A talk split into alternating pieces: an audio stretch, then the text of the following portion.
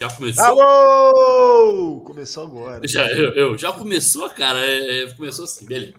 Bom dia. Desculpem. Bom dia, boa tarde, boa noite, você tricolor. Eu me chamo Hugo Carvalho, estamos aqui nessa terça-feira, 20 de setembro. E antes de começar, produção solta a vinheta. Corre Assis livre, penetra na grande área, procurou, atirou, rastreou, Gol!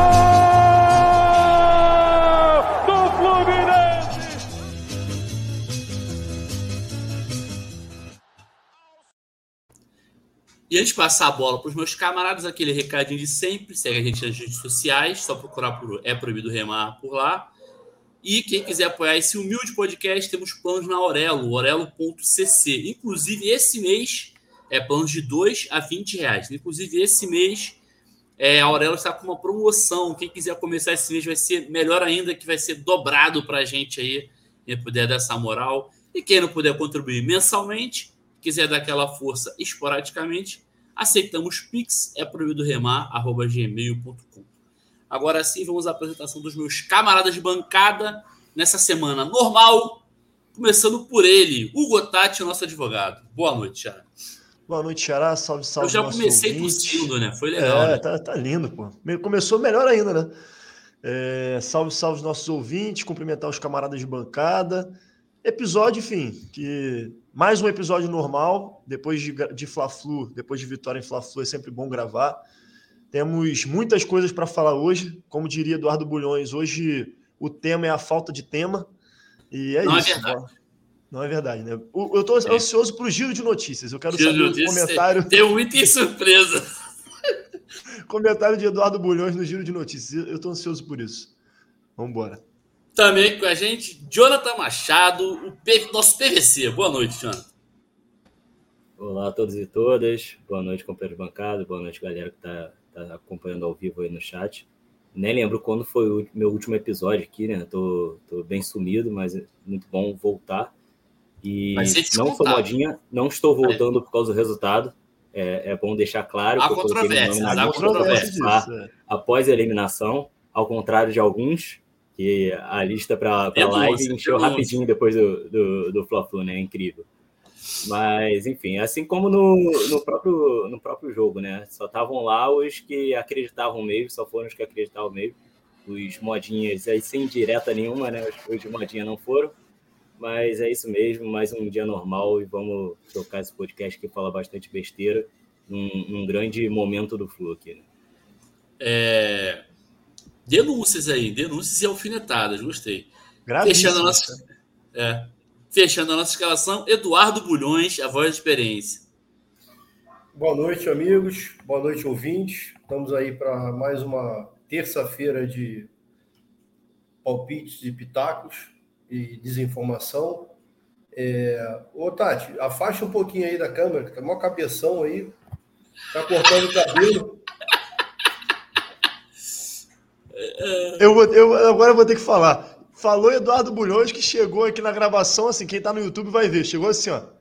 Boa noite. Depois eu ajustei, né? Não, a, gente quer ver, a gente quer ver você inteiro, né, cara? Tá cortando seu cabelo. Vai chegar uma hora que você vai querer, mostrar o cabelo não vai poder. Pronto, Eduardo. Então, pronto. Já então tô é mais isso. afastado. Melhorou. Depois desse divaneio, embora o dia não esteja presente, vamos ao giro de notícias. Temos duas notícias. Uma notícia coringa. Vou falar por último a notícia coringa. Primeira notícia do GE. Fluminense planeja a renovação de Fernando Diniz para 2022 e um projeto para a base com um treinador.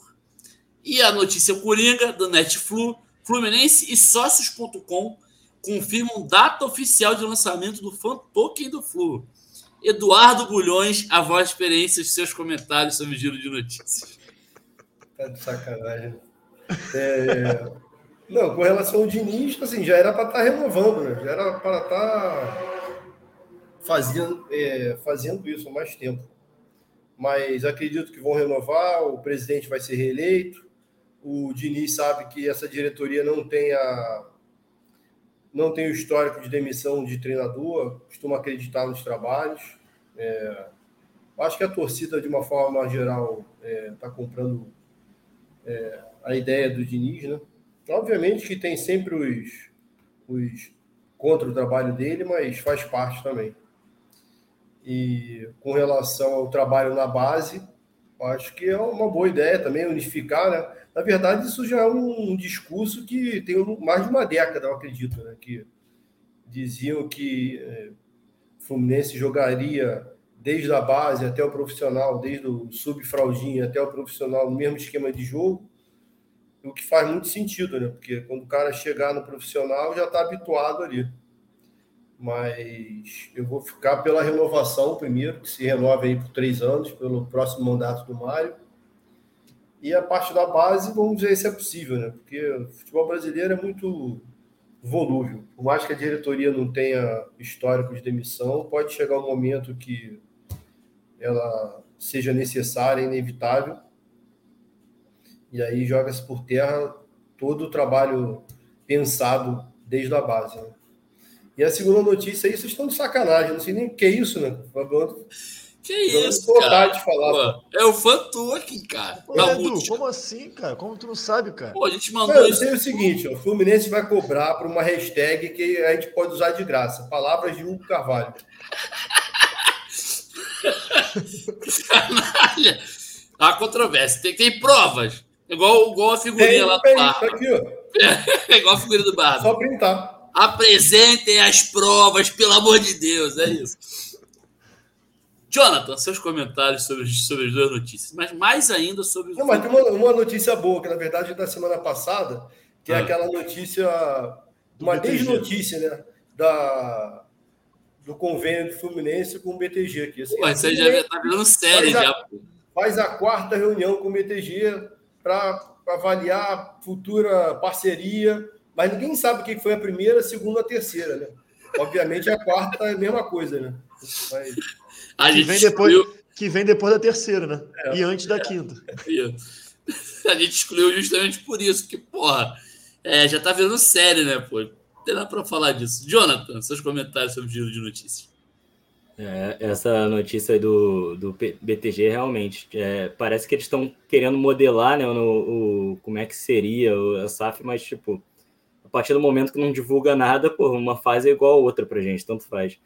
A questão do fan, fan token, isso aí vai ficar para o padrinho alguma oportunidade de explicar para gente, porque eu não, não tenho cara, dá, nenhuma. Dá suas opiniões, se mentira mesmo, fala qualquer coisa que soubesse, cara.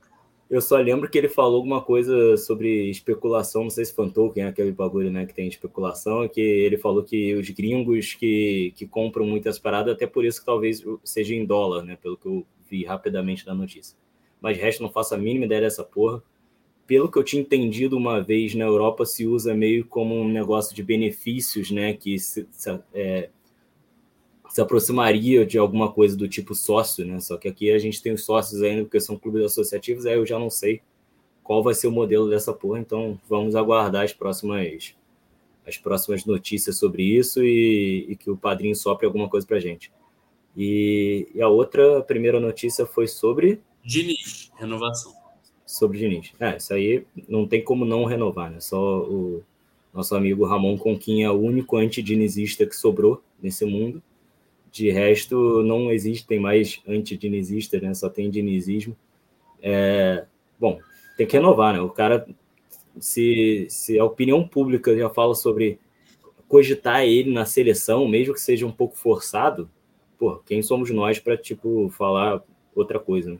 Em terceiro lugar, com, com orçamento extremamente baixo, é, batendo em rival do jeito que está, não tem como não, não falar de renovação. E Sobre a questão da categoria de base, geralmente é uma coisa que eu não gosto muito, isso aí de querer padronizar. Isso aí é, é pegaram um modelo Barça que, enfim, não dá nem para cravar que é um modelo que dá certo, porque deu certo durante um período, e aí querem emular isso, sendo que pô, cada categoria de base você tem seus jogadores com suas características, você tem os técnicos com suas características de autonomia, né? É um pouquinho complexo isso, mas eu também entendo, por um lado, que no caso do Diniz é, é um, modelo de jogo muito diferente, né? Então é muito difícil para ter adaptação dos jogadores da base no time principal. Você imagina um garoto que vai entrar no lugar do, do Martinelli ou do André, André ali saindo a bola dentro da defesa, ou até no, no campo de ataque, aquelas movimentações rápidas, com certeza é difícil. E eu acho que isso até justifica um pouco porque o Diniz trabalha com, com um elenco muito curto. A gente vê que tem jogadores assim, que muito raramente entram, porque, sei lá, não, o Diniz não deve ter confiança nele jogando nesse estilo de jogo, né? Então, sei lá, para o sub-20, para o sub-23 talvez seja um pouco interessante, mas tenho minhas preocupações também. Xará, é, comenta aí sobre o Diniz, mas dá o gabarito aí sobre o Futoki. Cara, esse negócio de Fantoken a gente não sabe porra nenhuma. Dito isso, me vê cinco. Cinco, quero cinco dessa porra aí. Eu vi que vai ser um dólar cada um, pô. A gente compra cinco e diz que tem. É... Cara, sobre a parada do Diniz, acho que é isso. Os camaradas já contemplaram aí o que eu, que eu penso. Acho que não tem como a gente não falar em renovação. É, eu, eu fui um cara que fui contra o retorno do Diniz, acho que alguns do nosso podcast também. Mas hoje, assim, já estou convencido que. Eu sempre fui a favor. É, foi sim. Tu tá só na mentira hoje, né? É... já fui convencido que, pô, o trabalho que ele vem fazendo, um trabalho muito bom. É, o Jonathan falou aí, cara, além do, da questão do orçamento baixo, tem uma questão de planejamento, né? O Diniz não participou do planejamento desse elenco, então a gente poder ter oportunidade de ver o Diniz aí no, no próximo, na próxima temporada participando do planejamento, pode ser que isso ajude ele a, a trazer algumas peças que encaixem melhor no esquema dele. É, e é isso, cara. Pô, o Fluminense vem fazendo no Brasileirão. Acho que a gente já está também já misturando um pouco com o tema principal, né? Mas assim, que acho que a gente falaria de, Diniz também. É, mas o Fluminense vem fazendo uma campanha de campeão, cara, no brasileiro, né? Assim, a diferença é que tem um outro time que está fazendo uma campanha de campeão melhor que a nossa é, que perdeu dois jogos em 27 jogos, né? É, mas o trabalho vem sendo muito bom, merece reconhecimento. Espero que o Fluminense consiga avançar nessas tratativas com ele para poder renovar. Em relação à base, cara, eu, não, eu agora que o Jonathan, eu, eu ia concordar com o Eduardo Bulhões. Agora que o Jonathan, o Jonathan é o único estudioso desse podcast. Agora é que ele estuda, falou. Que estuda essa porra. É, agora que ele nada. falou que ele não gosta muito, eu já fiquei meio assim, pô, será que vale a pena mesmo? Porque eu ia falar que era uma maravilha. Agora me deixou meio cabreiro.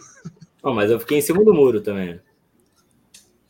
Não, eu entendi. O Jonathan, eu tô, tô, tô tentando concordar com o Jonathan que vale para as bases. É que o cara que vai subir agora. Pô, sub-15. Não precisa. Sub-15 não vai demorar seis anos, vai ter nem Diniz até lá. Mas assim, a matéria também não entrega muito assim de informação, né? O Fluminense não divulgou muita coisa. É, há essa intenção, mas não se sabe o modelo também. Parece que querem que o, o Diniz meio que coordene, supervisione, supervisione mas tipo, não, não, não tem um modelo assim, se, se ele indicaria profissionais, se ele, se ele treinaria profissionais, enfim, não, isso não há, a notícia não, não dá de informação. Então acho Eu que a gente vai, vai trazer o gabarito. Boa, boa é boa. isso. É, acho que até o final do ano a gente vai ter mais informações sobre isso também, mais detalhado. Eu queria perguntar para vocês o seguinte: o Diniz, o Diniz já teve algum clube que ele fez pré-temporada no Fluminense? Ele não fez nenhuma das duas passagens até agora. Algum clube ele conseguiu pegar início de ano? Eu fiquei com essa dúvida. Talvez no São Paulo, mas eu acho que nem lá, né? Eu não faço ideia, cara. Eu estaria São Paulo também, mas eu não faço ideia. É, porque isso também é um ponto. Porque assim, a gente critica muito. Eu sempre fui muito crítico, apesar de ter zoado aqui que não.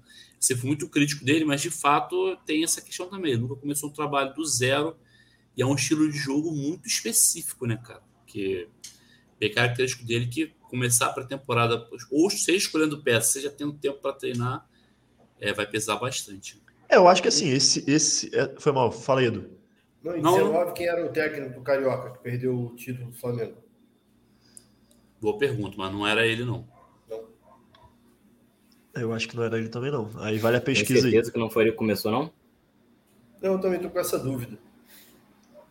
É, no dia 19 de 2018, Fernando Diniz foi anunciado como técnico do Fluminense. Então ele foi ele que foi. Então ele começou a temporada 2019. E aí, aí, aí, falei merda pra caralho. É isso, valeu, valeu. Então, assim, ele é bem melhor chegando no meio da temporada. É, ele é bem melhor chegando. É melhor demitir ele no final Vamos do ano. Voltar pro gente, olha só. O Atlético Paranaense ele também começou. É, foda-se, então é Quem isso. terminou foi o Thiago Nunes.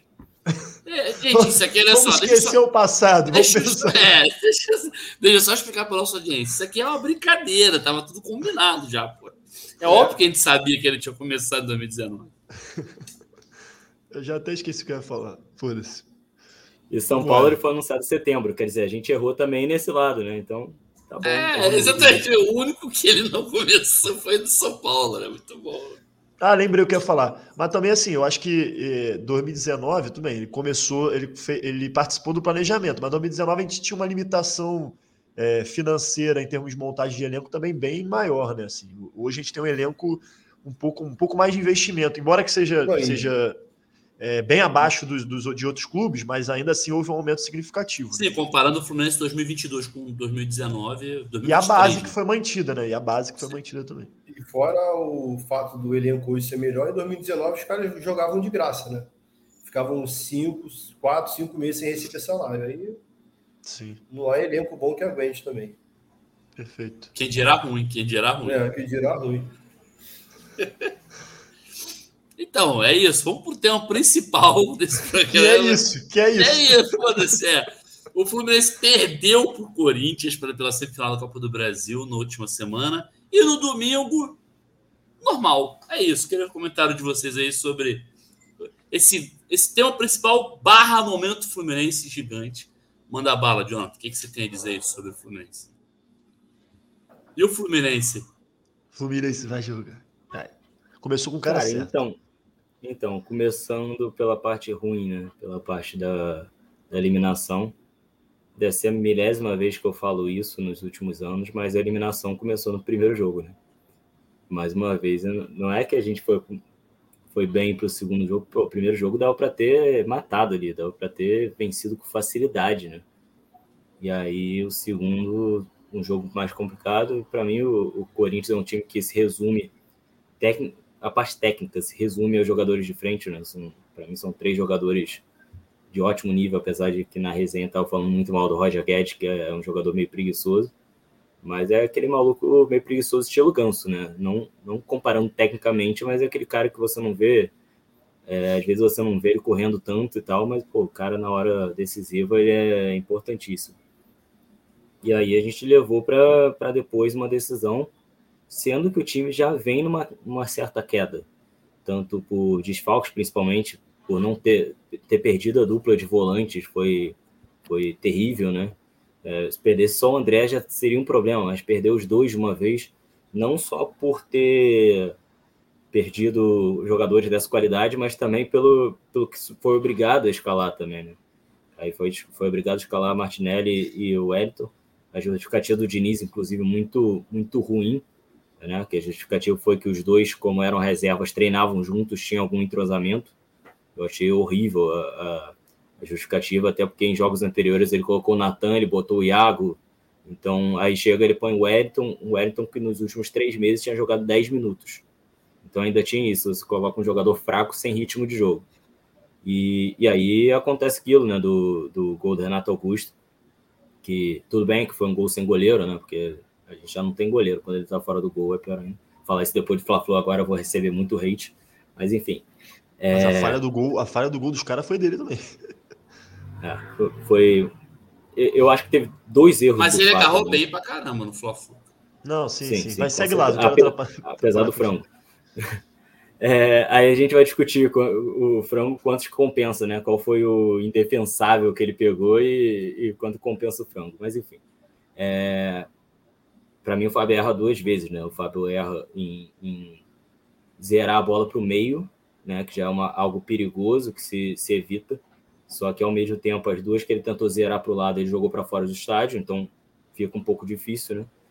É, aquele negócio, ah, o Fábio não sabe sair com os pés, então não tem que sair com bola curta. Mas ele também não sabe sair com os pés com bola longa, então é muito difícil, né? É, e também o problema dele não ter voltado a tempo. E aí o Diniz também cita, que eu até concordo um pouco com ele, que a zaga também demorou para sair. É, tem algum jogador que está atrás de toda a linha da zaga, e se não me engano, não lembro agora se é o Nino, que ainda está marcando ele. Já poderia ter se adiantado, deixado ele em posição de impedimento, pressionado um pouco mais o meio-campo. Então, teve uma série de erros ali para completar ali. Foi o Wellington agindo de segurança do Renato Augusto. Né? Abriu os braços e falou: ó, ninguém toca nele aqui, deixa ele passar. Foi mais ou menos o que ele fez. Ele estava exatamente do lado Renato Augusto usou o braço para se antecipar e nem para segurar o braço do cara. Né? Então, é, a gente viu, inclusive, Samuel Xavier durante a partida matando vários contra-ataques que o Eriton não mataria. Né? Isso, isso mostra como o cara tomou uma decisão errada. Mas, enfim, isso aí, só o, só falando desse gol específico, né, que foi o que abriu os caminhos, e o Fluminense vem caindo também. Outra coisa que aconteceu foi a pressão na saída de bola, né, que o Fluminense foi muito mal na saída de bola, o jogo inteiro. Isso se repetiu no Fla-Flu. Né, então é algo que a gente tem, tem em mente. É, não vou falar, contra o Corinthians não foi nem o jogo inteiro, porque eles não, não precisaram pressionar o jogo inteiro, né? Então depois de um tempo eles, eles deixaram o Fluminense sair melhor. Mas no Fla-Flu também se repetiu, principalmente Martinelli, que eu acho que é, toma decisões muito erradas na saída de bola, né? Então, o Martinelli eu acho que prejudica muito. Para não me alongar e não vou entrar muito na questão do Fla-Flu, vou entrar mais no, no Fluminense Corinthians para também deixar um pouco vocês falarem não virar um monólogo.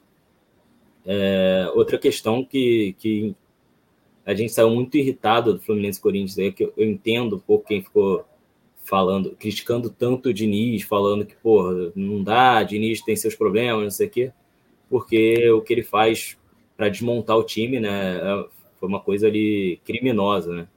O Natan entra bem, depois acaba com, meias na lateral, nas laterais. É, até comentei depois com, com vocês, né, que eu acho que a ideia dele foi que o Corinthians fosse recuar no fim e o Fluminense fosse ocupar o campo ofensivo, né? Então você coloca meias nas laterais e tudo bem, mas não foi o que aconteceu. E o Fluminense ficou com Cano e Ganso cansados tentando pressionar a de bola. Então, não existiu mais jogo a partir do, do momento das substituições, né? Então, teve, teve dedo do Diniz aí, como, como também teve do, do Abel lá atrás, né? Na, nas outras eliminações, na, na, eliminação da Libertadores, tipo, de, de ter um erro feio, né? É, mas, enfim, já tinha... A vaca já estava quase no brejo, né? Já estava... Já, já não tinha já ia ser difícil a gente conseguir alguma coisa e nos últimos minutos que a gente não teve mais oportunidade nenhuma por causa disso. Enfim, que eu me lembro de Fluminense e Corinthians é isso. Felizmente, infelizmente, por um lado, a torcida né, ficou, ficou descrente do time e não foi no Fla-Flu, que é um, um erro incrível, que a gente sabe que o time podia ter jogado, tomado 10 do Corinthians, podia ter jogado pior, que era para ir no Fla-Flu, porque é Fla-Flu e a gente vence Fla-Flu, né? se já é para a gente ir a Fla-Flu, mesmo a gente perdendo o Fla-Flu como foi antes de 2019, né, na fase que a gente estava mal, pô, com um histórico que a gente está recente, dos caras tremendo para a gente, aí que tem que ir em Fla-Flu mesmo acreditar. Não, não existe falar, não vou porque o time está mal, vou vai tomar outra porrada. Não vai. Tomou pressão e ganhou. Né? Então, enfim, passo a bola para vocês para não. Eu já me alonguei muito por aqui. Edu, manda bala aí. É, com relação ao Fluminense, eu não tive, não tive a oportunidade de ir em nenhum dos, nenhum dos dois jogos, eu não fui a São Paulo, não fui no Fla-Flu. É, com relação ao que o Jonathan terminou falando, eu acho que assim, a gente já não vai a Fla-Flu mesmo, né? Algumas décadas. É, consegue lotar a sua ali uma decisão ou outra, de carioca, um jogo mais decisivo. E aí você soma, depois de uma derrota dessa, e com o mando de campo deles, né, tendo que gastar dinheiro, aí é o combo especial para não ir ninguém mesmo. É... Mas, Edu, só, só uma coisa. A gente vinha colocando, sei lá, 15 mil pessoas por jogo, 10 mil pessoas por jogo, e aí quando vinha um Fla-Flu, a gente colocava o quê? 5 mil. Só que isso é muito diferente de depois a gente já ter sido campeão em cima deles, da gente estar tá numa fase boa, ter perdido o primeiro, primeiro Fla-Flu, mas ter dominado a gente está botando 50, 40, 60 mil, e aí chega no Fla-Flu coloca 5 mil. Então, tipo, essa proporção que assusta, sabe? Porque, ah, caiu, a gente não encheu o nosso lado, como foi na final do, do Carioca, beleza. Mas o público que foi dessa vez foi muito abaixo do esperado. É. É, eu acho que, falando de Fluminense Corinthians, eu acho que o time do Diniz tem uma dificuldade muito grande de definir os jogos, né? Porque, assim, era para a gente ter se não aberto uma vantagem maior no Rio, mas pelo menos para é, ter vencido o jogo, porque dominamos o jogo, os caras no final estavam perdendo e fazendo cera, que era absurdo. Aos 43 do segundo tempo, o técnico deles fez três substituições no Maracanã, justamente para parar o jogo, né? Estavam satisfeitos, o tamanho foi o domínio do Fluminense. E acabamos tomando aquele gol no final, naquela pichotada do, do Uruguai. E eu acho que o jogo lá, mesmo eles com pressionando bastante a saída de bola, tendo um domínio maior, não foi tão desigual assim. No primeiro tempo a gente teve chance, teve a cabeçada do Ares, teve o chute do Matheus Martins. É... O placar acaba sendo meio mentiroso, né? O placar... Não, o placar totalmente mentiroso. Totalmente mentiroso. E é isso, aquele gol. O, o Jonathan disse tudo aí, né? Se com o goleiro, com o goleiro atual já fica difícil, mas a gente sem o goleiro atual, vazio lá o gol. Né? Foram, sei lá, alguns segundos, né? De ele chutou Dá boa um noite para pra... sua mãe aí, cara. Dá boa noite Deu um bicão para frente e não voltou né, para o gol. Né? Também a defesa demorou a sair, quer dizer, o próprio Diniz e o Jonathan já falaram tudo. Voltamos bem para o segundo tempo, tivemos chance de empatar o jogo ali com o Caio Paulista. Mais uma chance com o Cano, que chutou mal, não jogou absolutamente nada nesse jogo também. Assim. Teve é, a falta do Arias na, na, na trave? Teve a falta do Arias na trave? Exatamente o jogo que a bola é, tem mais dificuldade de chegar naquele último terço ali é muito difícil do Cano jogar, né? porque tecnicamente ele é fraco, né? E tem uma certa dificuldade de voltar, fazer uma tabela, trocar de posição com alguém ali para poder dar uma assistência. Realmente, né, eu, na verdade, na metade do segundo tempo, teria tirado o cano e botado o bigode ali no, no comando de ataque. Ele acabou aí, depois ele começou a fazer substituição, o time melhorou um pouco, o Natan entrou bem. Mas aí depois foi para o desespero, fez substituições absurdas, né? Com relação ao Wellington, acho que é, foi um erro, mas também as, as alternativas talvez fossem melhores realmente, mas também não é nada extraordinário, né? porque o Iago entrou muito mal no último jogo. Ele não jogava muito tempo também, jogou o último jogo muito mal. É, o Natan poderia ser uma opção, mas começar o jogo já mais aberto ali contra o Corinthians, já sabendo que ia tomar uma pressão, é difícil, né? E, com relação ao Fla-Flu, os melhores momentos. É, como sempre, eles tiveram mais posse de bola, né? Pressionaram bastante. No final, aconteceu o que tem acontecido ultimamente, né? Como diz lá o locutor da, da Remadores TV, é aquilo, flatulências. Cara, esse vídeo é sensacional. O maluco fala putaço, né? Quem sabia o que aconteceu? É isso que aconteceu. O Flamengo peida pro Fluminense. Cara, aliás, aliás a rede social desse maluco. Né? Uma das melhores coisas para se fazer depois de Fla-Flu assim é assistir esses vídeos de reação deles, cara. Na moral, muito bom. Aí teve algum gênio que fez um compilado dessas reações, que aí facilitou nossa vida também, né? É, Pô, isso eu não vi, eu preciso disso. Manda no grupo aí, eu não vi isso não. Manda, manda. Eu achei muito bom também que o pessoal zoando, né? Que a, a Flá TV na Copa, Copa Sérgio, se não me engano, né? perdeu para a TV Globo, né? O pessoal ficou, ficou zoando que o Flamengo apanhou para o pai e para a mãe né? no dia seguido. Né? ah, muito bom. Deixa eu passar a bola para o Xará, não falou ainda. Xará, manda bala aí esses pitacos aí sobre o momento Fluminense e o tema principal. Né?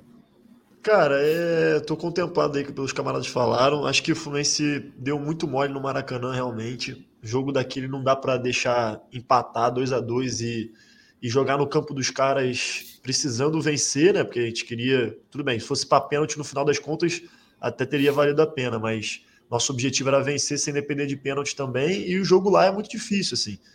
É, foi a primeira vez que eu fui para Itaquera, é, eu, eu, e o Dr. Bernardes, e pô, a torcida dos caras é, é muita pressão, é, é, é um jogo realmente, sim, é, é a arquibancada é muito próxima do, do, do, campo, a torcida deles diferente da torcida dos gemadores e muito diferente das outras torcidas de São Paulo. É uma torcida muito participativa durante o jogo, então os caras realmente cantam muito. É... Então, assim, é um jogo que a gente já, já previa que seria muito difícil. E você ir com 2 a 2 é, é, arriscado. Mas mesmo assim a gente acreditava na classificação, né? O Fluminense vem, vem apresentando bom futebol, então daria para ganhar.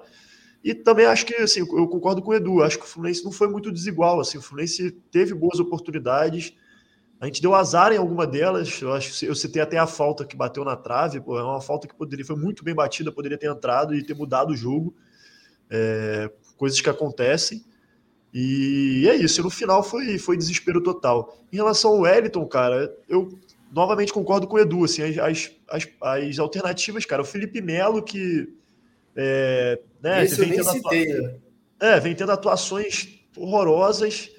É, o Iago, que entrou muito mal no jogo anterior. Acho até que o Diniz pode ter colocado ele para ver se ele né, é, dava uma, uma. fazia uma boa apresentação para até começar contra o Corinthians, se fosse o caso, mas ele jogou muito mal. Então, assim, acho que o Diniz foi pela preferência pessoal dele, assim mesmo, do que ele acompanha nos treinos, da, da experiência, enfim.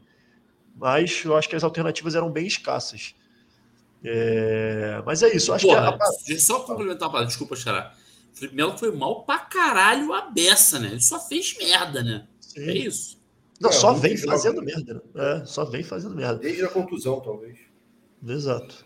E o placar é muito mentiroso, que é isso, cara. Na verdade, assim, o placar que aconteceu de fato foi 1x0 Corinthians, né? Porque depois os dois gols foi já o Fluminense todo desmontado, a modo caralho, não, não vale tudo, né?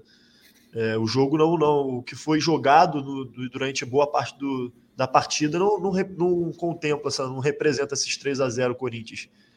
É, e é isso, em relação, cara, em relação ao Fla-Flu, é, a parada do público, eu acho que é um conjunto de fatores mesmo, assim, é, é a questão do, a nossa torcida já não vinha comparecendo muito em Fla-Flu, a gente lotou, nem no primeiro jogo da final do Carioca a gente lotou contra o Flamengo, a gente lotou, no, lotou nossa parte no segundo, e dessa vez, cara, o ingresso era 120 reais, né? Assim, a gente tem que, depois de uma eliminação bem frustrante, é, você ter que gastar 120 reais para quem era sócio ou meia entrada era 60, fora transporte, fora é, consumo e tal, é, é, realmente uma grana assim que a gente sabe que dificulta a galera de ir. Não estou falando que seja só isso, eu concordo com o Jonathan, acho que a galera também já não tem comparecido muito no, nos Fla-Flus, assim.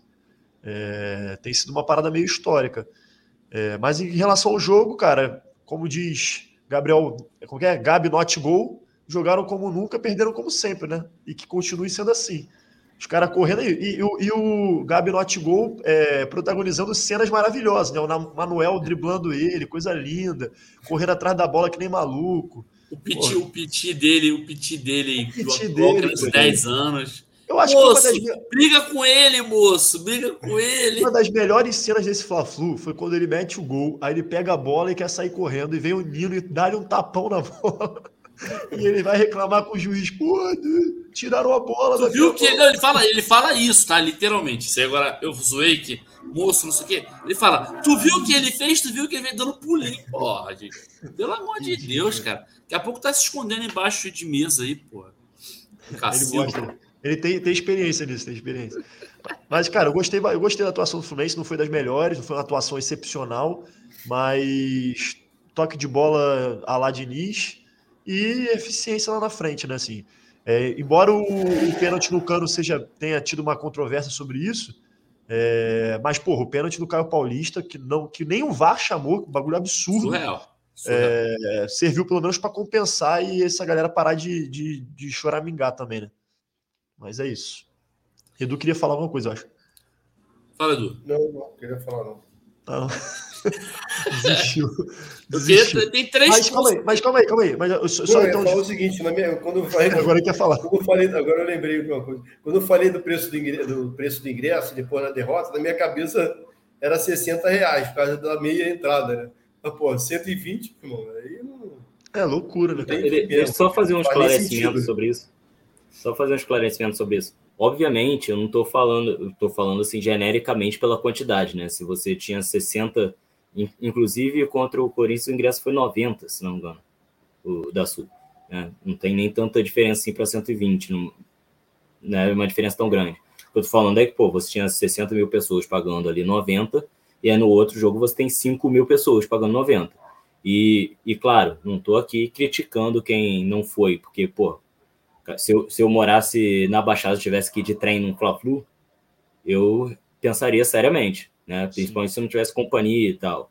É, se, se eu não fosse sócio, eu pensaria ser, seriamente. Então tem várias outras coisas para questionar assim, quando a gente fala individualmente. Eu não quis dizer individualmente, né? Quis dizer assim, a sim, quantidade sim. de torcedores é uma disparidade muito bizarra, né?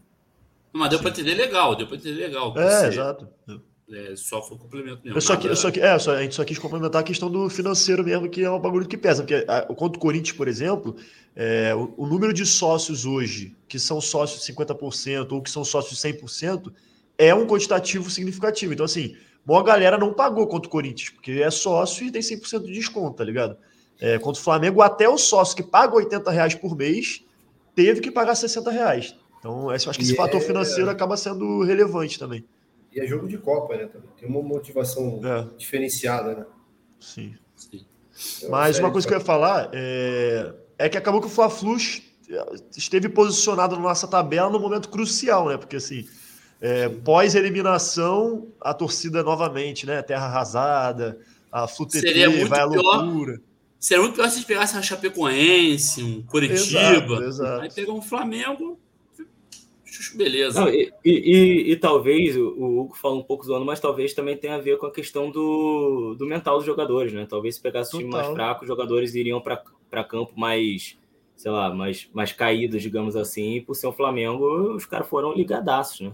E não só a gente numa fase de eliminação, uma fase de contestação da, da, da equipe, que não vem só desse jogo, só do Fluminense Corinthians, já vem de tempinho, mas também na fase deles, que apesar de eu ter, ter visto alguns jogos e não tá tão legal, mas a fase deles de terem se classificado para duas finais. Juntou as duas coisas, a certeza é tipo 95, a certeza que, que a gente vai vencer a partida. né? E agora, e, e serviu para virar a chavinha, né? Porque vencemos eles e agora, tipo, a, a própria moral dos jogadores e, da, e a confiança da torcida também para os próximos jogos mudou completamente, né? Assim. É, e, e eu queria trazer alguns pontos aí é, sobre o momento Fluminense aí. Um deles é a, a comparação que a galera força algumas coisas. É, eu vi no debate aí da grande mídia, comparando, acho que é João Gomes, o jogador deles. Ah, de Esse. Deus. Não, Sim. com o André. Não, eu queria Que comentar de tomou a vocês. canetinha do Ganso. Pô, pelo amor de Deus. Não, eu queria levantar isso porque assim, se alguém tinha alguma questão, tinha realmente alguma dúvida sobre isso, esse jogo acabou com essa dúvida. Porque o André engoliu, jogou pra caralho, e esse maluco não é nem ruim, ele é jogador que joga direitinho. Só que assim, porra, gente, não forcem a barra, né? Pelo amor de Deus. Alguém quer comentar sobre isso? Não. É, é aquele negócio até que a gente falou sobre os jogadores convocáveis deles e os nossos, né? Tipo, qualquer um vê que o Ganso está jogando mais do que o Everton Ribeiro. Claro, então você vai pegar ah, que o Ganso vinha numa, num, num longo período jogando mais ou menos, beleza. Mas atualmente o Ganso joga mais. E- Eu até comentei depois do jogo, né? Que foi a primeira vez que eu cantei com acreditando mesmo, porque é verdade hoje, que Paulo Henrique Ganso joga mais que Arrascaeta. Porque hoje ele está jogando mais que Arrascaeta. E, pô, Que chegaram joga a falar pra de. Rodinei. É isso que eu ia falar. Aí, aí eu, eu até aceito essa controvérsia aí, porque eu acho que ele joga pra caralho mesmo. Sim, mas no momento o Ganso está jogando mais. É, e, e chegaram a falar de Rodinei na seleção. Não, isso que eu ia falar. Samuel Xavier Pô, tá jogando. Não, aí, aí É é exatamente isso que eu sacanagem. ia falar. É muita loucura. cara. É forçação de barra total. Algumas E eu- forçações, né? Assim, é, que, o, que o Gabigol é melhor que o Fred, que o João Gomes é melhor que o sentido, André. ali, tem, sei lá, 60% da, da- dos torcedores torcendo para os gemadores do Brasil. E quem Não, tá porra, do Brasil não, porra. Pô, sei lá, 60% tô do Brasil. chutando- Tô chutando um número alto aqui para. E os caras que estão na frente da TV ali quer fazer média, né? Então faz parte, né? Quer manter o emprego dele, quer vender jornal, quer, É quer isso. clique, é isso. Ou seja, Outra coisa também. bote no mute, mute, pum, mute, foda-se, vai falar merda na casa do caralho. Bote no mute é muito idoso, né, cara? Bote no mute, cara. Esse moleque tem 80 anos, cara. Porra. Põe no mute que nem a torcida deles fica no mute. Exatamente. Mas É porque venta, isso aí é. da. Isso daí da. Da venta, cara. O deles- setor, o setor norte do Maracanã venta muito. O que o Tati falou aí com relação à torcida do Corinthians é, pô, eu vi na TV, o jogo é impressionante, né? A gente foi a dois jogos esse ano, assim, uma torcida do, do time verde lá muito fraca, né? Na, a gente foi, e a outra absolutamente vergonhosa, que nem pode ser chamada de torcida, porque realmente é uma vergonha, do tricolor paulista, do time de três cores de São Paulo, é vergonhosa. E a do Corinthians realmente faz a diferença ali em vários momentos no jogo. o Palmeiras ainda tem um agravante que o estádio é bom para cantar. Não Sim. é que nem o Morumbi. O Morumbi, realmente, além da torcida ser horrorosa, o Morumbi é horroroso para cantar. Né? Então, uhum. Sim, tudo aberto. Allianz Parque ainda tem essa questão. Mas Pô, no, Allianz eu achei. Falou... Foi bom, foi bom. Vai lá, John. Cara, não, cortou o Jonathan 50 não, não. vezes agora. Como vou voltar para a parada anterior, é melhor Não, eu ia falar só que no, quando, quando a gente foi no Allianz, eu achei que não pudesse ter pior que aquilo. Quando a gente foi no Morumbi, a gente viu aquela coisa horrorosa, né? Bizonha, que é a torcida do São Paulo. Vai falar. É, eu, eu fui duas vezes no Allianz, mas as duas nossa torcida não estava muito, muito cheia. Mas o estádio, o estádio é legalzinho. Mas, cara, o Morumbi, aí tu canta, você não ouve a própria voz. É, é o único que consegue ser pior do que o do que o estádio do, do clube de regatas lá de, de um bairro vizinho nosso. É... Coca-Cola. Agora, eu esqueci o que eu estava falando. Ah, da torcida dos caras. O, o, o lado positivo da torcida dos caras ser grande é que depois que tu vencer um Fla-Flu, sai na rua com, com a camisa do Fluminense e a quantidade de olhar que você vê desviando, é, pô, isso é muito bom, cara. Você, você consegue reconhecer o time que a torcida do, que o cara torce só pelo olhar que, pô, fixa um pouquinho. Quando tu olha para ele, ele já desvia assim com uma cara séria. Pô, isso é muito bom. Eu saí com a cabeça do Fluminense ontem, saí hoje, vou sair amanhã. Eu faço questão disso daí. Vou contar uma história boa sobre isso lá no trabalho. Eu cheguei, ontem eu não fui trabalhar, né? Aí hoje eu cheguei lá. Aí eu, é, banqueiro normalmente segunda-feira não trabalha. É, não, banqueiro. Ele, hoje, hoje, hoje ele só foi lá, só dar um alô. É, vocês são muito escuros. Até esqueci o que ia falar, lembrei. Aí um cara, um remador da galera veio. Não, pô. Primeiro que a atitude. O Tati até falou em off, né? O Tati falou, atitude escrota, tá? Parabéns. Aí parabéns. Aí, aí eu fiz assim, ué, parabéns por quê, cara? Não entendi. Aí ele, não, pô, parabéns por domingo. Cara, domingo já tô acostumado, porra. Domingo aí foi normal, mais um dia normal no Rio de Janeiro. Cara, ele ficou muito puto. Ele, porra, tô te dando parabéns. Eu falei, pô, mas você tá dando parabéns por uma coisa que é óbvia, cara. Porra, porra, não tem, tem parabéns. Falei, pensei que fosse alguma coisa extraordinária que tinha acontecido. Isso aí já tô acostumado. Tipo, acorda, toma banho e vai trabalhar. É, Fla-Flu fez falar e ganha. É a mesma coisa, pô. O Edu arrastando a cadeira. Foda-se, né? No meio do programa. Não, ia acabar a bateria do. do... Ah, então tá bom. Ah, estou bem. É, outra questão que eu queria perguntar para você. Alguém mais vai complementar? Eu te atrapalhei aí, Xará? Não, não. Ah, ninguém falou do João Gomes e André, até porque não tem nem o que falar, né? A gente falou de é, outras coisas. E, o, o, e a outra questão é o Natan, né, cara? O Natan que vem, vem, na minha visão, pelo menos, que é a opinião de vocês, vem melhorando é, consideravelmente, vem entrando bem, né? Queria um comentário de vocês, o que vocês acham. Vai ser, Jonathan, tu que vai dar o gabarito mesmo? A cara do John de animação. Porra, é, fudeu, né? é que eu não, não tem tanta coisa pra falar do Natan assim, não, cara. Ele tá, ele tá entrando bem, mas ainda, ainda não tem aquela confiança toda de que ele vai entrar e, e fazer, um, fazer um grande jogo. Eu, eu não sei nem se, se o Diniz tem tanta essa confiança. O Diniz também insiste tanto com o Marrone, mas atualmente ele é a primeira opção que tem para botar no segundo tempo ali, entre os jogadores de frente. E o bom é que ele ele, ele é meio coringa ali, né? Enquanto o Marrone e o Picode costumam entrar só no lugar dos pontas, o Natan entra ali no lugar dos pontos, no lugar do Ganso, até no lugar do volante, se precisar tornar o time mais ofensivo. Ele entra em qualquer lugar ali e tem mostrado, além de estar em forma, né? O cara conseguiu entrar em forma, driblador, parte para cima. Acho que às vezes até exagera, tenta decidir um pouquinho sozinho e aí o Diniz deve ter um pouquinho de problema com ele e com o Araújo, né? Porque os dois gostam de decidir sozinho pra cacete. Mas, enfim, a gente ganha mais uma opção aí, né? Se, se a gente falta um pouquinho de opção na reserva nesse time de modo geral, pelo menos ali a gente tem essa opção do, do Natan para quebrar um galho no segundo tempo, botar um pouquinho mais de, de velocidade para cima dos caras. E aí, mais alguém que complementar isso do Natan? É, eu acho que ele melhorou bastante na produção dele nos últimos jogos. Faltam aí 11 rodadas, não acho? Estão 27, não é isso? 11.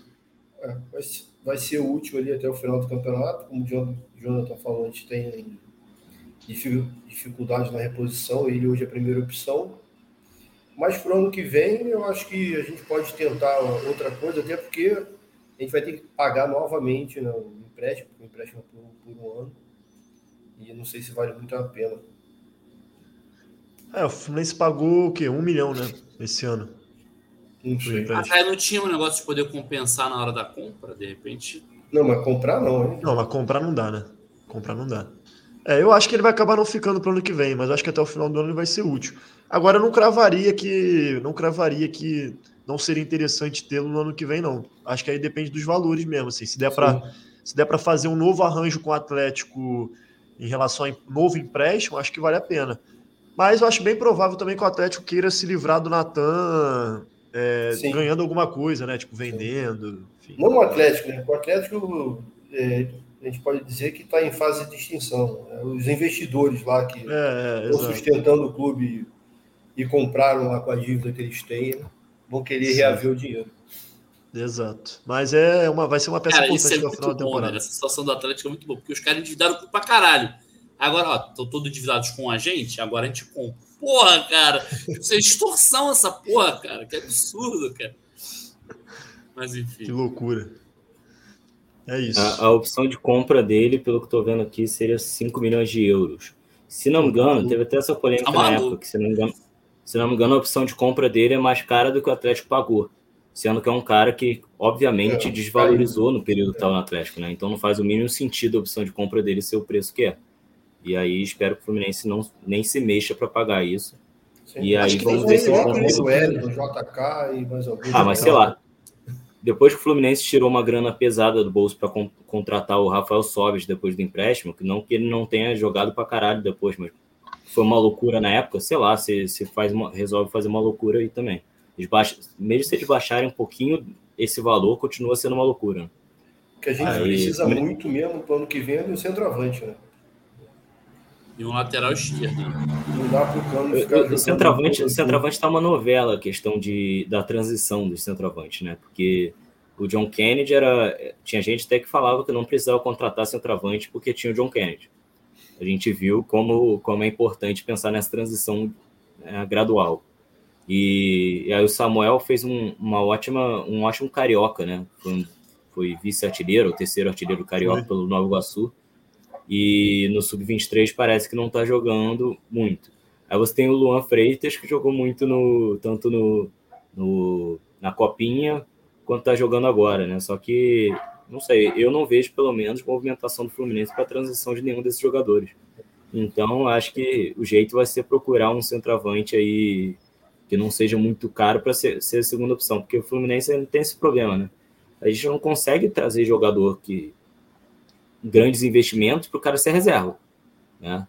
Acaba que a gente faz grandes investimentos para o cara ser titular e o cara acaba na reserva. Mas trazer o cara já para o cara compor o, o, o, time é um pouco complicado. Né? O Fluminense vai ter que achar aí esse jogador. É porque mas a gente Edu, tem pouca bala na agulha, né? Assim, mas... Você está na esperança do mestre achar alguém? Eu acho que o nome perfeito seria o Pedro Raul, né? Assim, mas eu acho que esse cara já vem se destacando há alguns anos. A gente poderia ter pego ele antes, quando era menos valorizado, né? agora como artilheiro do brasileiro, um dos artilheiros, vai ser mais difícil. Vai o, ser difícil. O Pedro, Pedro Raul gosta bastante, só que ele, ele saiu do Botafogo com uns problemas, assim, tanto internos do Botafogo, como, quanto diziam que era muito problema de indisciplina, né? E aí eu acho que por isso ninguém quis trazer, ninguém confiou para trazer no, o cara de volta, né? O Goiás confiou. E, e ele, ele ainda é do time japonês, então com certeza aí você vai ter os times os times de maior poder financeiro assediando ele ou até, até a Europa, cara. Vai ser muito difícil o Fluminense, Fluminense trazer ele. E aí ainda entra na questão, pô, vai trazer ele, se, se fizer um investimento trazer ele, é para ser titular. É, é, pensando que o Cano não vai ser o titular ano que vem.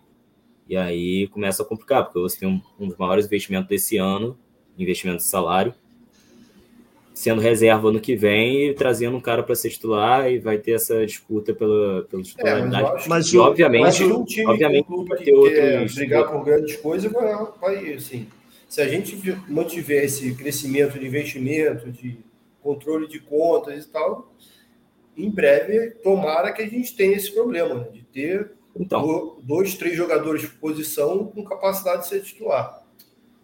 Então, mas eu tenho certeza que, mesmo que ele não vai querer vir para o Fluminense, digamos que o Fluminense paga a mesma coisa de alguns outros times, ele não vai querer vir para o Fluminense para ser reserva ou disputar a posição com, com o Cano se ele tiver a oportunidade de, ir para a Europa, ir para algum time que, Ah, sim, ele vai, Europa, vai ter mais chance como titular. É, é, é muito difícil, né? Você pensar, o cara se destacou no Campeonato Brasileiro, foi um dos artilheiros.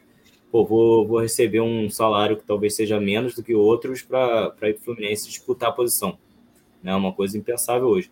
E essa questão de aumentar o investimento, esse ano a gente está vendo, é o primeiro ano que a gente vê esse aumento de investimento dando problema, né? Porque a gente não alcançou o que precisava, As metas. segundo o sim. orçamento de transferências, e não alcançou também as metas de, de premiação. Então vamos ver como é que vai ser para o ano que vem. Ainda mais com Hum. outro presidente, ou o mesmo, mas enfim, outra, é, uma nova gestão. Vamos ver o que, que vai acontecer, porque esse ano não, não se cumpriu a parte financeira, né? Apesar da parte esportiva ter sido, de certa forma, cumprida, pensando no brasileiro, semifinal de Copa do Brasil, a parte financeira deu ruim. E aí, o que, que vai acontecer? Porque o jogador, tem jogador de 30 e tantos anos que vai performar menos ainda ano que vem, recebendo meio salário alto. né? Então, muitas, muitas contratações que a gente reclamou lá no início, é, agora a gente está vendo que a gente reclamou. Algumas aqui a gente, a gente até divergiu, mas eu acho que algumas foram praticamente unânimes, como o Felipe Melo tendo o André, que já era realidade, trouxe o Felipe Melo lá, aprofundar o elenco, beleza, mas um cara que, primeira lesão que teve, ele já voltou praticamente aposentado. É, Aí- um ano, né? É, aí a questão do Pineda e do Cris Silva, que eu, eu não vejo problemas em investir em um deles, mas investir nos dois. né? A gente ainda tinha o Marlon na época, e hoje a gente acabou terminando a temporada com o Caio Paulista na lateral. né? Então tiveram muitas contratações ali, a própria do Marlone depois, né, que eu nem critiquei tanto que eu não fazia a mínima ideia do que ele estava jogando, mas se ele estava jogando o que está jogando no Fluminense, também foi um investimento muito ruim. Né? Então a gente tem muito a questionar dos investimentos. Né? O Alguém Alan, né? O Alan. que O único que deu certo foi, foi o. É, o Alan nem jogou ainda. O único que deu certo foi o Cano. Né? De resto, ninguém deu certo. Ah, o Fábio foi decisivo para bom, pro bom e pro ruim, né? Não tem muito. é, talvez seja o único outro titular que foi contratação desse ano. Então fica É, difícil. talvez, talvez uma posição que o Fluminense tenha que prestar atenção para o ano que vem também é a volância, né? Porque é quase certo a gente perder o André ano que vem. E aí eu não sei se o Alexander, por exemplo, falam que o moleque é muita bola, mas a gente só vai ver depois que subir também, né? Questões de cabeça, maturidade e tal. Então é uma. É, e o André tem sido uma peça, assim. Acho que, se não a principal, uma das principais peças do, do, do time do Fluminense hoje. É porque o primeiro na sucessão ali, na verdade, seria o Wallace, mas dizem que por- ele tem esse problema de indisciplina, né? e por isso que foi para o CRB, e por isso que está Vai saindo voltar, do né? CRB, Ah, inclusive, exato. segundo, segundo a apuração do Gabriel Amaral. Sim. É isso. Eu vou ler, vou, a galera comentou aqui, vou trazer um comentário sobre esse tema, pode ser? Vou mudar um pouquinho aqui. Pode, pode ser. Ó, o Yoshida trouxe aí, eu não faço ideia de quem seja. Gabriel Póveda, do Sampaio Correia, seria uma boa opção atual artilheiro da Série B. Alguém conhece esse ser humano? Nunca vi jogar, mas eu sei que é um dos artilheiros da Série B, que é o artilheiro. Um dos artilheiros, mas também um dos artilheiros da Série B é o Biel, né? Então, outro é o Luca. Pelo amor de Deus. Ou- É, é. compra Grêmio, compra Quer Grêmio. trazer os ex-jogadores. Ciel também é um dos artilheiros. E aí? Nossa, é Cara, sério Ciel isso? com 100 anos. né? Ciel ainda joga bola, cara? Não, nunca jogou. né? Cachaciel. Não, e ano passado, ele, se não me engano, ele foi um dos artilheiros pelo próprio Sampaio Correia, se não me engano. Pô, Caralho, então que o loucura. Yoshida tá maluco. Isso mostra que a De Série repente- B é qualidade, né? Vai que o Ciel era bom jogador, só que ele tinha problema com, com extra-campo, e aí aos 30 e sei lá quanto ele, ele se converteu e, e começou a jogar. né? Aí, mais um comentário do RK Fox, nosso querido Robson.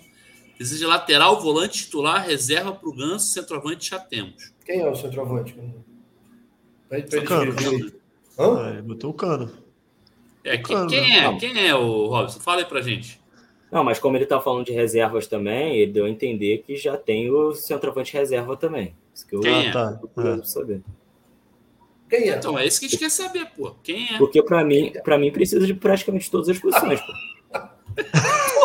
O Jonathan repetiu a nossa pergunta, vocês repararam isso? Ele tá falando do reserva. A gente sabe que ele tá falando do reserva, até porque o titular é o cano, Eu pô. acho que teve um. Essa- Não, pô. Algum de vocês aí, não sei se foi o Edu ou a. Tati, falou: não, centroavante a gente já tem porque tem o cano. Alguém falou isso, por isso que eu Ah, falei. não, Ah, eu tinha entendido. não, Não, eu fui eu, eu tinha entendido Então que você ele já tava burro, falando do pô. cano. Porra. Centroavante que é óbvio que o Cano ele não desconsidera o Cano, tá falando do reserva. pô. Não, é assim, eu acho, eu vou além, assim, eu acho que tem que vir um cara e é, para brigar com, com a posição mesmo pelo cano, assim, com o cano, né? Um nível parecido, fazer sombra ao cano ali. Porque primeiro que ele não tem condições de ficar jogando o jogo todo, todo jogo, né? Contra o Corinthians Sim. a gente viu isso. Não tem condições físicas.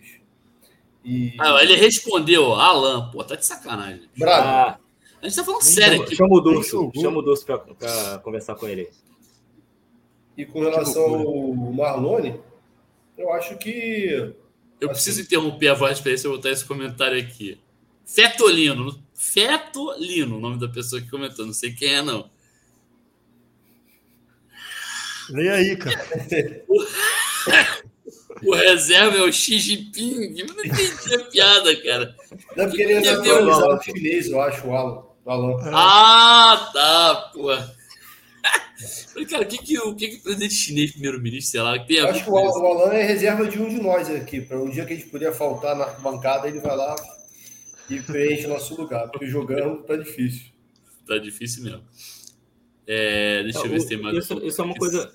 Rapidinho, enquanto você procura aí, Hugo, isso é uma coisa curiosa, né? O time do Fluminense não tá tendo tantas lesões, principalmente de jogadores titulares, mas tem uns caras. Quando os caras se machucam, fica no estaleiro para toda a vida, né?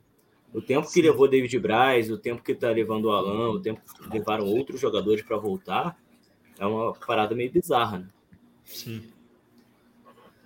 E o É. Thiago Neves?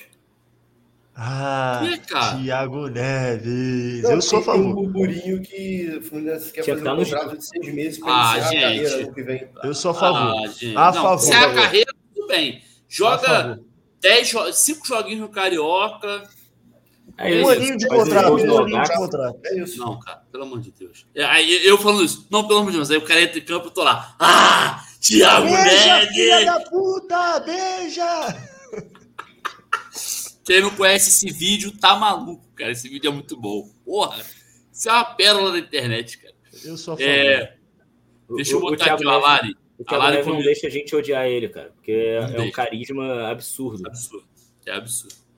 Ó, a Lari, nossa colunista aqui, falou: Luan Brito está escondido no Sub-23, mas de todos é o que tem mais qualidades. O Diniz podia estar preparando ele para 2023, igual está fazendo com Arthur e Alexander. A Lari fala muito desse Arthur também, né? Pro meio aí. Acho que é meia, né? Se eu não me engano. Não, o Arthur em geral fala. né? Hã? Mas, é, mas é uma garotada, né? Assim, cara, é difícil a gente. Enfim. Claro que tem casos tipo como o André e tal, mas é, tem que ter muito cuidado nessa, nessa transição aí, na utilização dessa garotada toda, né? Assim. Tem que ser Não, feito não é muito cuidado, a assim, acho que A gente tem responsabilidade. feito bem esse trabalho. né? Não, então é, sim, só tô falando que não dá pra ficar sustentando tipo, planejamento necessariamente nessa garotada, né? Que a gente Não. sabe que. Para Sim. compor o elenco com grande expectativa de serem titulares em algum momento. Né? É isso. É, tem, um, tem um pouquinho de chance ali no, no Carioca, que é o grande laboratório. Eu não sei a idade do. Eu sei que o Arthur ainda é bem novo, não sei a idade do, do Alexander, não sei a idade do Luan Brito. Mas essa questão de centroavante, eu tenho a impressão de que o Fluminense está tentando, tá tratando meio como uma, uma fila, sabe? Não está querendo passar o Luan Brito na frente dos outros, apesar de ele ter entrado muito bem nos jogos que ele entrou na, na Copinha. Parece que o Fluminense não está querendo passar um na frente do outro, só que essa fila aí tá se embolando, né? Porque quem tá mais atrás tá jogando melhor do que quem tá lá na frente. É, acho que, a salvo engano, a Lari falou que, que ele também não quer queimar esse cartucho também. Ele prefere. Não, e, Respeitar também, assim, essa o Fluminense vai se classificar Ó. na fase de grupos, né? Não dá para ir com um cano e um moleque desse do sub-20, É. tá encostado no sub-23. É isso, entendeu? é isso. Tem que vir um cara Ó. aí de peso para brigar com, com o cano. Até que até pra deixar o moleque- Na bola. Até para deixar o moleque mais tranquilo também, né? Sim, pô. jogar essa responsabilidade em cima do moleque. Ó, a Lari deu, deu o gabarito aí, ó. Arthur e Alexander têm 18 anos, Luan tem 20. 20 já dá, pra, já, dá pra, já dá pra subir, né? 20 já dá pra subir. É, agora com o Sub-23 provavelmente vai ser mais lento esse processo. Mas eu não sei nem se precisa, com o Cano jogando no nível que tá, não sei nem se precisa ser um cara, cara de nome, um cara artilheiro. Às vezes o, o- tipo o Yoshida citou aí, um, um cara da Série B que meio que se destacou para vir para buscar o seu espaço. É, um- é um cara também que vai se dedicar para tentar buscar o espaço. É, ou às vezes até um cara mais experiente, como a gente já fez com, lá atrás com, com o Bobadilha e com o, com Abel, um jogador assim mais experiente para cumprir ali o, o, elenco, porque o Fluminense não consegue também é, contratar um cara para fazer sombra que seja basicamente no mesmo nível para tudo quanto é posição, né? Não. Então isso é, um, é uma equação um pouco complexa. Mas essa questão de, de achar um jogador, eu, eu sempre torço para achar um jogador de menor custo e aí eu cito até o exemplo de um, de um time que desses anos todos está muito mal, mas que fez isso duas vezes bem. Que no caso foi o Botafogo, né? Que achou o Pedro Raul lá atrás, achou três vezes, né? Porque achou depois o Babi, que, enfim, por excesso de lesões agora está sumido, e depois achou o Erisson. Então, três contratações, com certeza eles pagaram muito pouco, tiveram algum retorno. Esse último não vai ter retorno nenhum, porque o, o dono lá faz o que quer e manda o cara de graça para a Europa e foda-se mas três jogadores que eles acharam. Pô, se o Fluminense achasse um jogador desses para ser reserva do cano, pô, seria maravilha. Sim. É isso. É isso. Ah, um, um ponto que ninguém falou foi acho que foi o lateral esquerdo. Eu acho que eles precisam muito de um lateral esquerdo. Um Samuel Xavier Canhoto. Em se mantendo o Diniz no, no comando da equipe, pode tentar achar uma vaga ali para os dois reservas e não tem o Caio Paulista, né? Porque assim, ele é ruim, mas vem dando conta do recado ali, né? Com seus baixos, baixos, altos e baixos. Mas... Mais ou menos, mais é, ou menos. É, parece que no Fla-Flu ele jogou bem, né? No é, Fla-Flu não, jogou bem, né? Eu não achei, não, eu achei que ele jogou bem, não, cara. Eu achei que ele jogou pior do que contra o Corinthians. Eu também, achei ele bem mal. Porque contra o Corinthians, bem ou mal, ele teve. Ele teve finalização, né? Foi contra o Corinthians, aquela finalização sim, no campo. Sim. Que eu até falei, eu, eu, até comentei, eu, eu vinha comentando isso, que o Caio Paulista deveria tentar infiltrar um pouco mais. E aí, contra, contra o Corinthians, ele, ele acerta aquela finalização, e contra o Flamengo, ele sofre o pênalti que não foi dado. Sim, sim. Mas contra o Corinthians também teve alguns cruzamentos, inclusive o lance que rolam para o cano chutar fraquinho, é um cruzamento, se não me engano, do Caio Paulista. Né? Só que eu acho que Caio Paulista sendo efetivado como lateral, provavelmente para o ano que vem o Fluminense não vai buscar ninguém, né? O Pineda deve ir embora. É, acho que está sendo emprestado. O Fluminense acho que só pagou, só pagou pelo empréstimo. Vai ficar o, ele e o Cristiano, não vai se desfazer do Cristiano, que foi um investimento alto. E não sei, acho que não vai contratar ninguém acho... para um terceiro. E que eu lateral. acho o Cris, o Cris Silva, assim, um bom reserva, assim, para um elenco. É porque o problema é não tem um bom titular, né? É, exato. Exato. Eu acho, acho que os dois são boas reservas. Não, não o, o quê? O, o segundo o quê? O Peneida? Não, o segundo é o Caio. Caio Paulista, tá, é. É eu acho que o Caio ainda tem, assim, eu acho que hoje ele já dá conta do recado, né? guardado as devidas proporções ali, e tem muito a evoluir. Eu acho que tem uma força física absurda, tem alguma habilidade ali cheia de perna, parte para cima dos adversários em alguns momentos. É isso. É ele e Cris Silva ano que vem. Eu queria fazer dois comentários sobre Até o Até porque quando a gente contrata para lateral esquerdo, nunca é bom, né? Então é, já ficar com é. esses dois aí que tudo pode piorar. A gente já sabe o que é ruim, né? Então tá bom. Quantos são ruins? É... O Caio Paulista precisa só falta uma coisa, cara. Falta cérebro para ele. Porque ele, porra, ele é muito burro, cara. Ele, ele faz, ele toma umas decisões muito, muito equivocadas. Merda. E a, o que eu cornetei ele no lance que ele quase fez um golaço lá Maradona no lance do pênalti não marcado aí foi brincadeira. Eu, toca a bola, filha da puta. Ele um, dois, três, toca, porra, toca. Ele foi pênalti. Eu falei, porra, pênalti. Caralho, eu depois. Aí a Cris fica puto quando eu faço assim, caralho, joga pra caralho. Ela, não tem vergonha não, gato. porra, meu irmão. Eu fiquei com muita raiva do Capolista naquele lance que, que o Gabi Not Gol se joga, o Manuel que, cara, da arquibancada, 80% de quem estava na arquibancada tinha certeza que tinha sido pênalti, por causa do ângulo. Quando você vê na TV, você vê que não foi nada, que o Manuel põe Porra o nenhuma. braço pelo lado, né? Só que quando você tá na arquibancada, parecia que o braço tinha sido nas costas. Cara, todo mundo virou um pro outro falou: pênalti, ferrou, vai ver o VAR. E quando não foi, tipo, surpresa total. Pensando, ah, vamos ganhar roubada essa porra. Depois que foi ver que não foi nada. Nesse Roubada lance... é mais gostoso, diria o goleiro dele, é. o ex-goleiro dele. Nesse lance, o, o Gabriel ele tá no Caio Paulista. Ele tá do lado do Caio Paulista, só que a bola tá do outro lado. O Caio Paulista não tá olhando o Gabriel, tá olhando só pro outro lado. Dá para ver que o Gabriel abre na linha da defesa, ele abre e se posiciona para correr, o Caio Paulista não vê.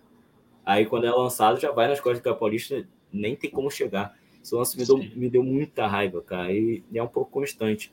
Inclusive, aproveitar para comentar um negócio que eu comentei sobre o Fluminense Corinthians com o pessoal. Uma das opções ali era, em vez dele fazer a merda que ele fez ali do, do Natan na, na lateral e tal, uma coisa que ele podia ter feito é, era botar o Caio Paulista para frente e entrar o, o, o Cris Silva, né? Seria uma, seria uma opção. Agora que eu acostumei a falar Cris Silva, voltou a ser Cristiano, né? É foda. Mas seria uma opção. O Caio Paulista ser um cara um pouco mais vertical ali na frente, o Cris Silva para fazer os cruzamentos, que cruza melhor do que o Caio Paulista. Sim, mas assim, cara, essa parada do, da lateral esquerda, acho que é um bagulho que a gente sempre comenta também, que há uma escassez assim no, no, mercado brasileiro de lateral, né? Porque a gente tem o Egídio sendo um dos melhores laterais do campeonato. É, porra, é sim. Saudade do Egídio, inclusive. Não é dom, dom, dom, dom, dom. Não é do... A gente não, Edu, lateral. Não. não, Edu, olha só, peraí, peraí. Tu não sente nenhuma saudadezinha?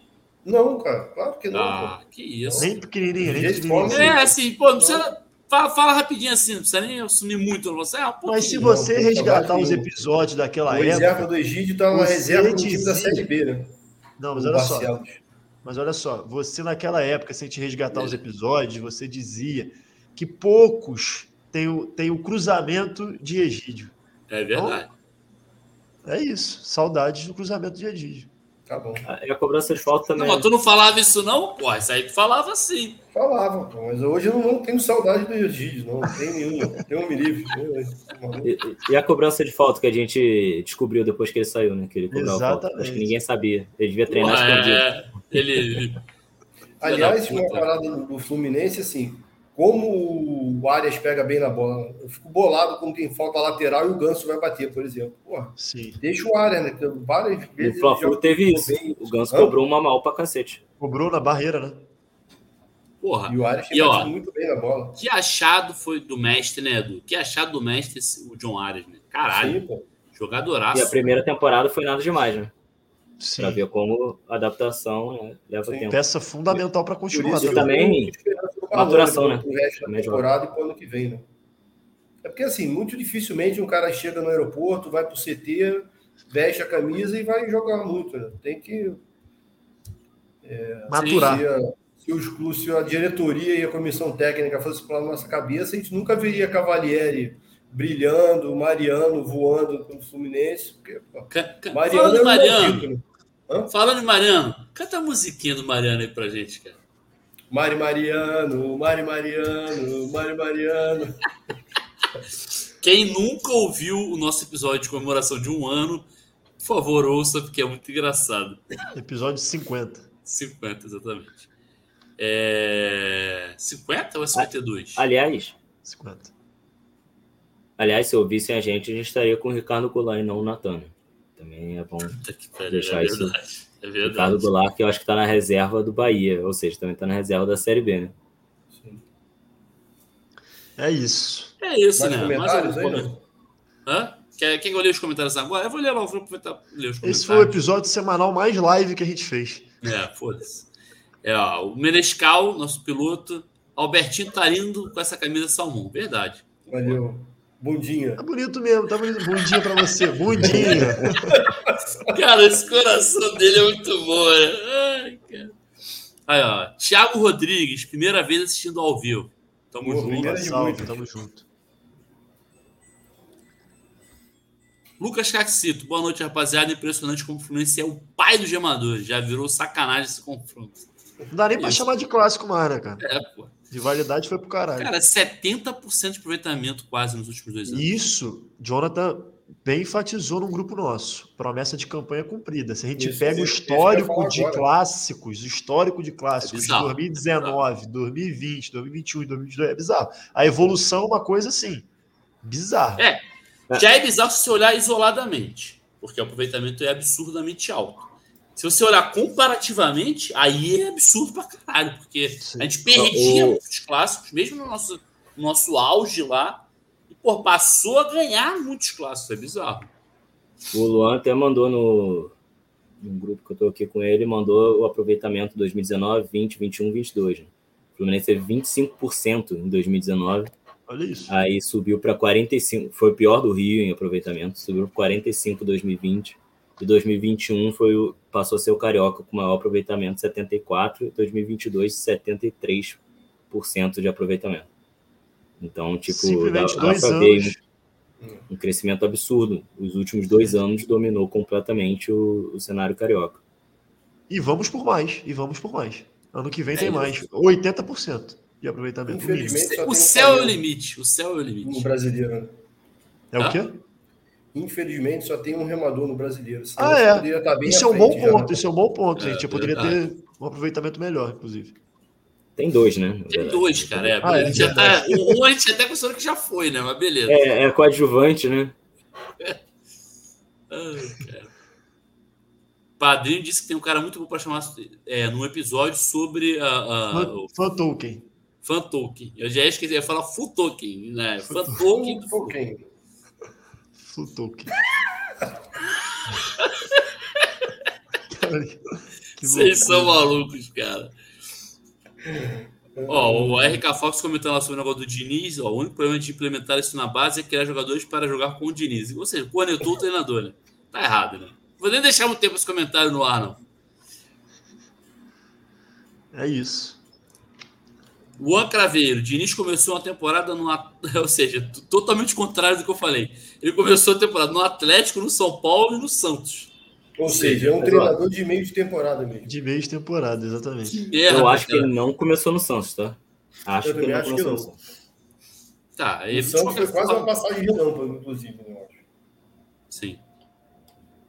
Aí vai, a gente vai pesquisar, ele ficou dois anos no Santos. Mentira.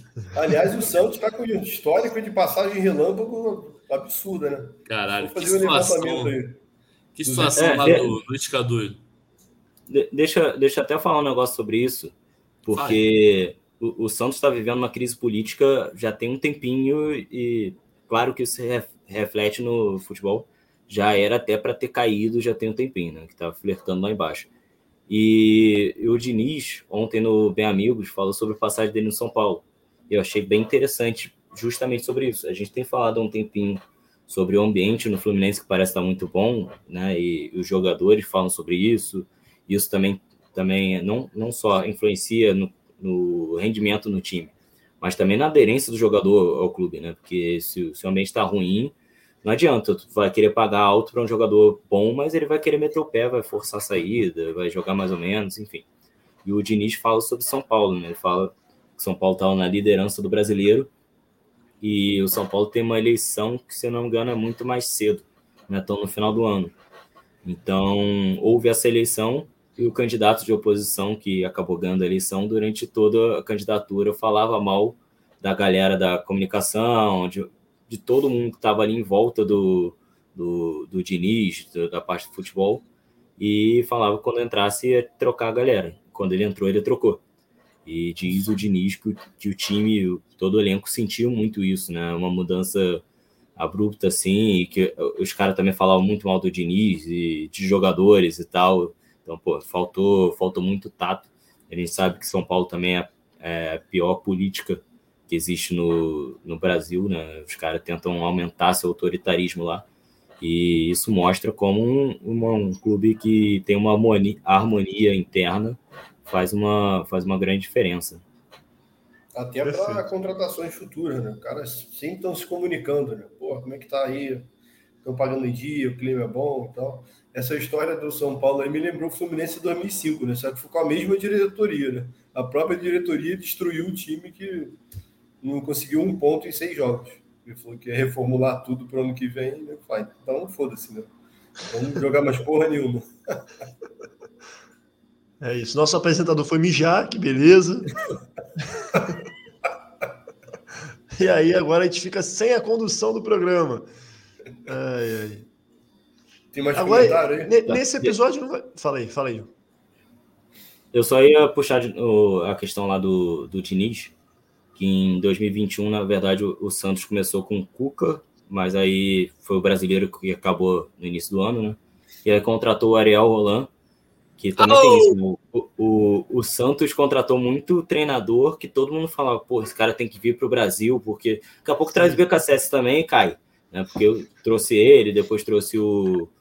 que veio há pouco tempo, esqueci até qual é o nome do cara, e nenhum deu certo, obviamente, né? E aí demitiu, contratou o Fernando Diniz. Então também não foi, não começou a temporada com o Diniz, começou com o Areola. Boa, a desinformação passou do podcast para a audiência também. É. Ótimo. É isso. Ó, é isso. Luan então. Craveiro. Esse... Não, deixa eu terminar os comentários logo, cara. Vai, Luan vai, Craveiro. Vai. A queda de público nesse jogo foi assunto da eliminação, venda priorizada para os remadores, ingresso caro e medo de confusão. É isso.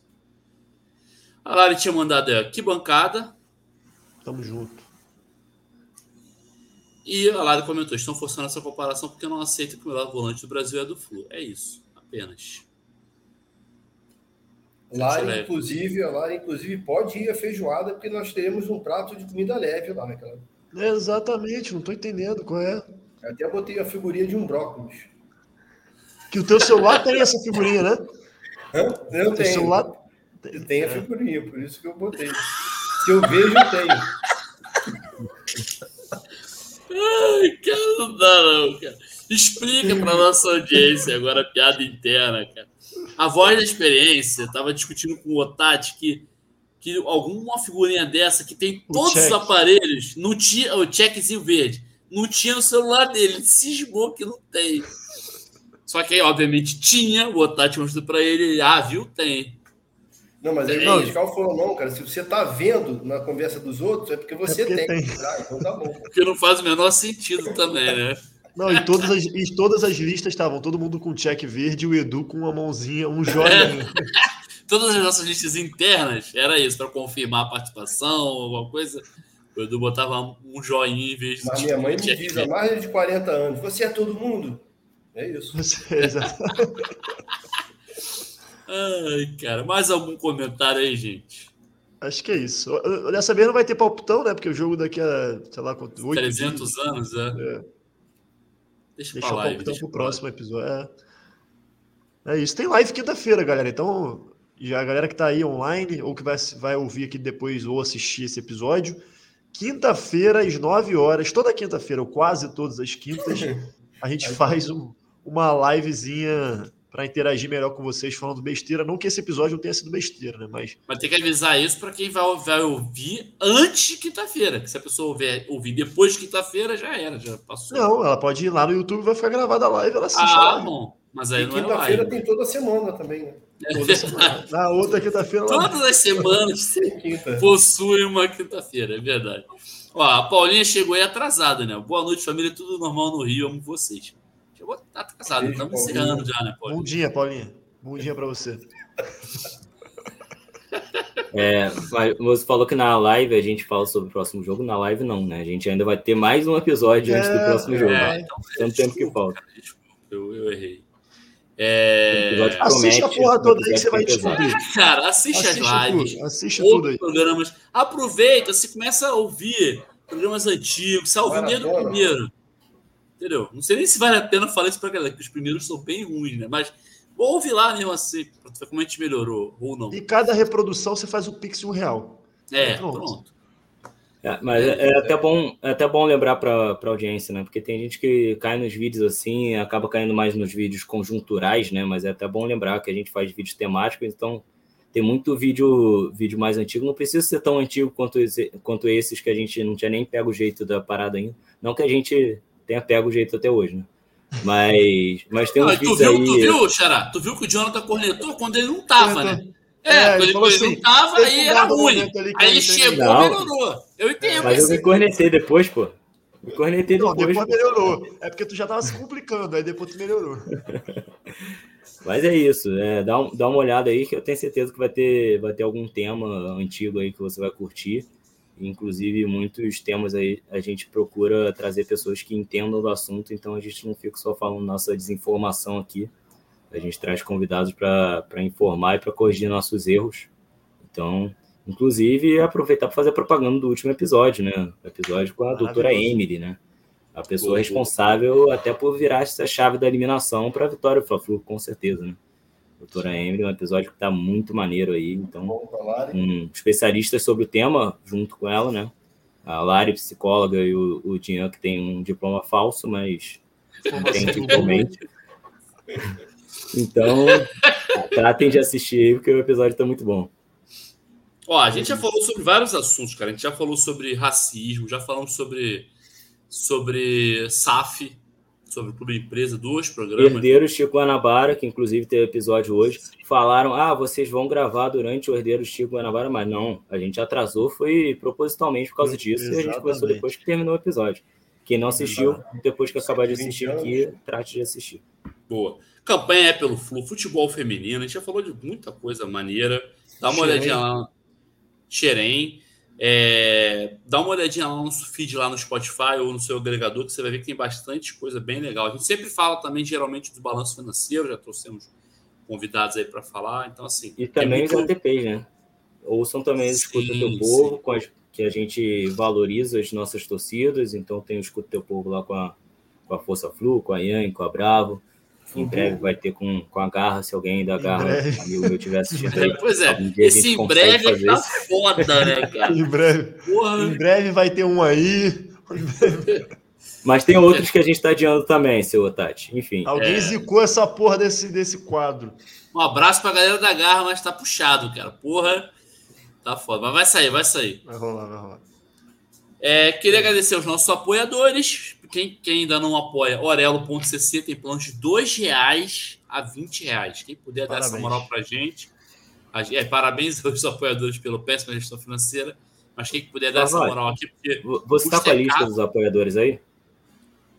Não, não tem não. lista. A produção não, não, não só para só para depois passar um pente fino, para ver quem do podcast não tá, não tá colaborando aí. Só, Ih, só pra... Rapaz, com chamou ao vivaço. Eu, eu não vou fazer isso, não sabe por que eu não vou fazer isso, não?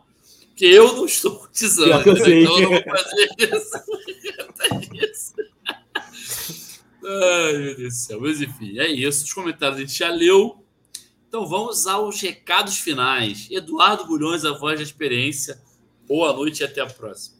Valeu, galera. Valeu, amigos de bancada aí. Vamos ter duas semanas sem Fluminense, né? Umas duas semanas cheias sem Fluminense. A gente se vê É uma, essa cara, e tá outra, né? Ou não? Não, não quarta-feira, quarta-feira. É, quarta. Uma semana e meia, mas a gente se vê aí nos próximos eventos. É isso, falta pouco aí para o nosso pesadelo acabar e vai ser no primeiro turno. Um abraço Amém. e até a próxima. Valeu. E a gasolina tá baixando? Cada pesquisa nova. Cara, eu vi agora no Jornal Nacional que vão pagar dois reais a cada litro que você botar no posto a partir de amanhã. Jonathan Machado, estudioso do futebol. Boa noite até a próxima. O, o Edu quer falir o Durso, né? enfim. É... boa, boa, boa. É... Enfim, já, já recomendei para o pessoal assistir os episódios antigos, então seja sócio, vote, vote consciente que está quase acabando. É compre, compre ingresso ou nem compre para o Fluminense Juventude, né? Porque esses jogos do brasileiro aí, se você vai ter um amiguinho aí que vai ter um ingresso sobrando para você. Então vá ao jogo, se, se possível, porque o jogo é naquele horário, horáriozinho bem chatinho para ir, né? Só quem sete. trabalha no centro ou mora ali por perto, exatamente sete horas. Quem mora no, por ali por perto ou trabalha no centro consegue é chegar. É quarta-feira? Mas se der, quarta-feira. Quarta-feira. Quem mora no, quem trabalha no centro, mora perto é banqueiro, é tranquilo de Exatamente. Não, o Hugo já perguntou para ele marcar a folga dele, né? Sim. Vai trocar a segunda pela Cara, Olha só, se eu fosse banqueiro, não precisava marcar folga, né? Minha folga ia ser todo dia, pô. Já começa daí, né? Mas tudo bem, enfim. É porque às vezes você gosta de dar uma olhada como é que estão as coisas, né? Para garantir o, que as coisas estejam funcionando direitinho. Mas é isso, enfim, seja sócio, vá ao jogo. Não, não lembro mais nada para falar, porque, sei lá, normalidade, né? Então, valeu, grande abraço. É, o, o grande. Vou, vou, escrever um livro. O grande caso do banqueiro de Del Castilho. Mas beleza. Xará, boa noite até a próxima. Boa noite, Xará. É, agradecer aos camaradas de bancada. Mais um episódio, número 81. Tá chegando o número 100. A gente já disse que se a gente for campeão no final do ano, a gente vai fazer episódios aleatórios só para chegar no 100. É, e agradecer a galera que escutou até agora e assistiu até agora, a galera que vai assistir depois também, escutar depois. Vence o Fluminense, eu queria que a vida fosse um grande Fla-Flu, que seria uma moleza, infelizmente não é. Então, o Fluminense vai ter jogos difíceis. Esses jogos contra o Juventude são os jogos que mais me preocupam, mas estaremos no Maracanã, venceremos, disputaremos o título. O Palmeiras vai tropeçar, fé nisso, e é isso. E na urna é 13, não tem nem mais dúvida disso. Primeiro turno vamos ganhar, derrotar Bolsonaro. É isso. É, essa sequência é que mais me assusta. Juventude depois tem Atlético Goianiense. Porra, cara, esses Exato. dois aí é puxado. E eu, o Carvalho, me despeço por aqui também. Espero que tenham gostado. Abraços e saudações tricolores. Ninguém combinou de botar a vinheta, né? Que beleza. Ah, antes... Fala. Volto, voltei.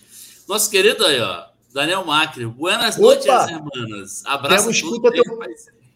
Temos escuta teu um povo pra... ele. Escuta teu povo para gravar, hein, Daniel. Tamo junto. Vai é, rolar. Vamos marcar. É isso. Valeu. Totalmente improvisado. Valeu. Abraço, saudações tricolores. Corre Assis livre, penetra na grande área, procurou, atirou, Rasterinho,